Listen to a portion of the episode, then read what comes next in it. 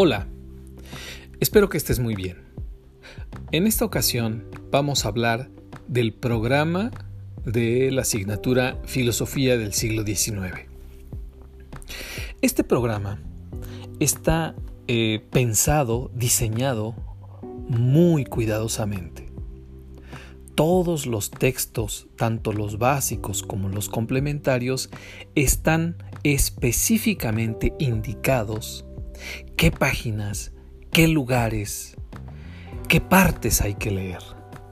De tal modo que es importante que te des cuenta que en cada tema en el classroom están ya indicados los lugares precisos que hay que estudiar.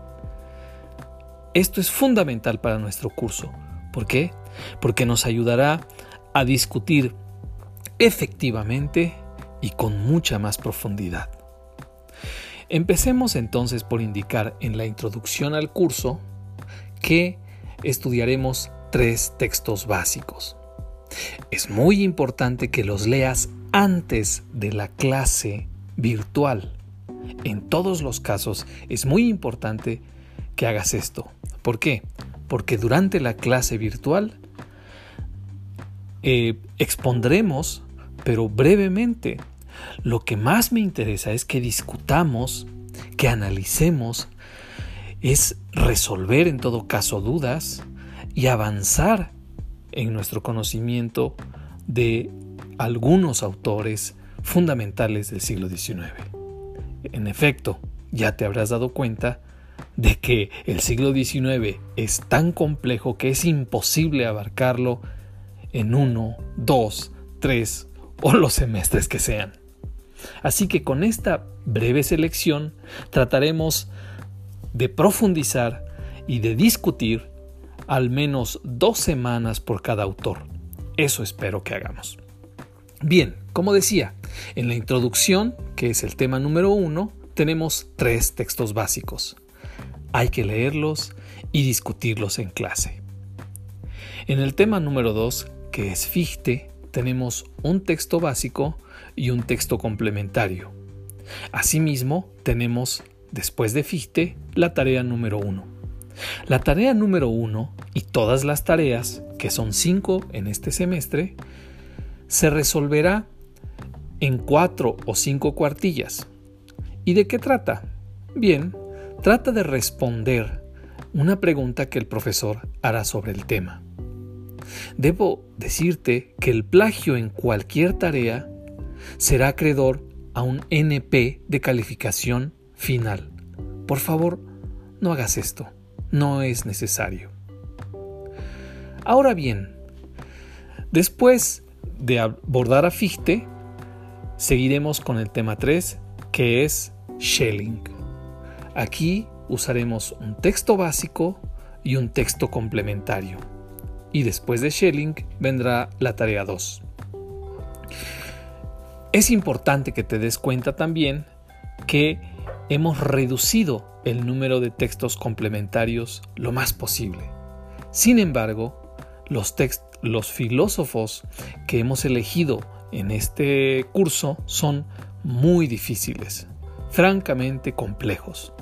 Y es importante entonces tener una especie de acompañante para dirimir las dudas, las preguntas y por supuesto mejorar nuestra comprensión de los autores. El tema número 4 es Hegel. Y aquí tenemos un texto básico, que es la parte de la autoconciencia en la fenomenología del espíritu, y, como puedes ver, cuatro textos complementarios.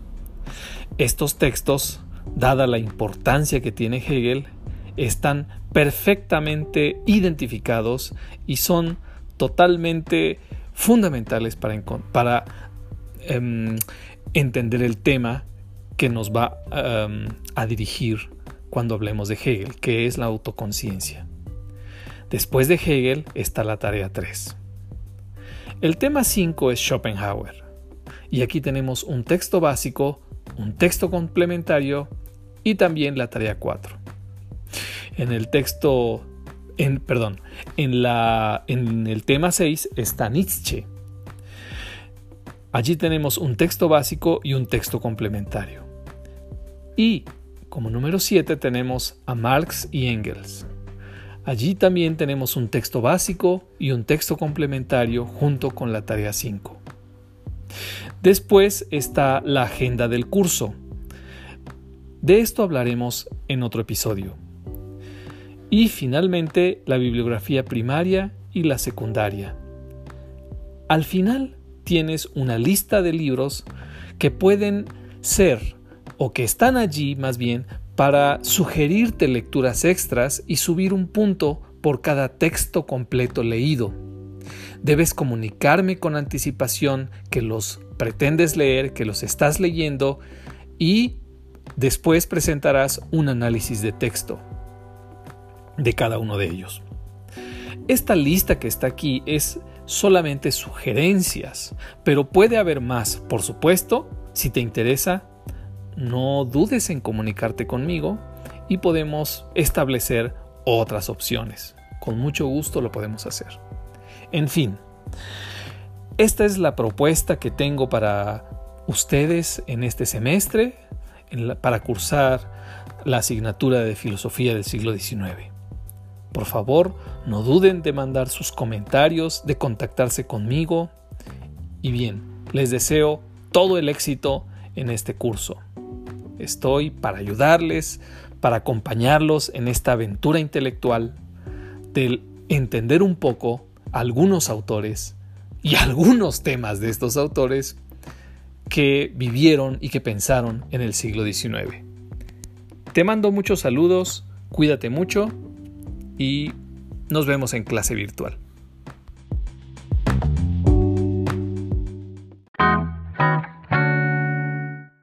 Recuerda que en tu Classroom, en la sección de trabajo en clase, en la parte inferior, vas a encontrar un apartado que se llama Preguntas y comentarios. En ese apartado habrá una liga y un código QR, los cuales te dirigirán a una pizarra virtual. Esta pizarra virtual nos sirve para hacer comentarios, preguntas, expresar cualquier eh, duda sobre los temas de la clase o cualquier cosa relacionada con el curso. Es importante entonces que utilicemos esta pizarra virtual en lugar del tablón del Classroom, porque nos permitirá concentrar todas las preguntas y hacerlas más visibles en un solo sitio.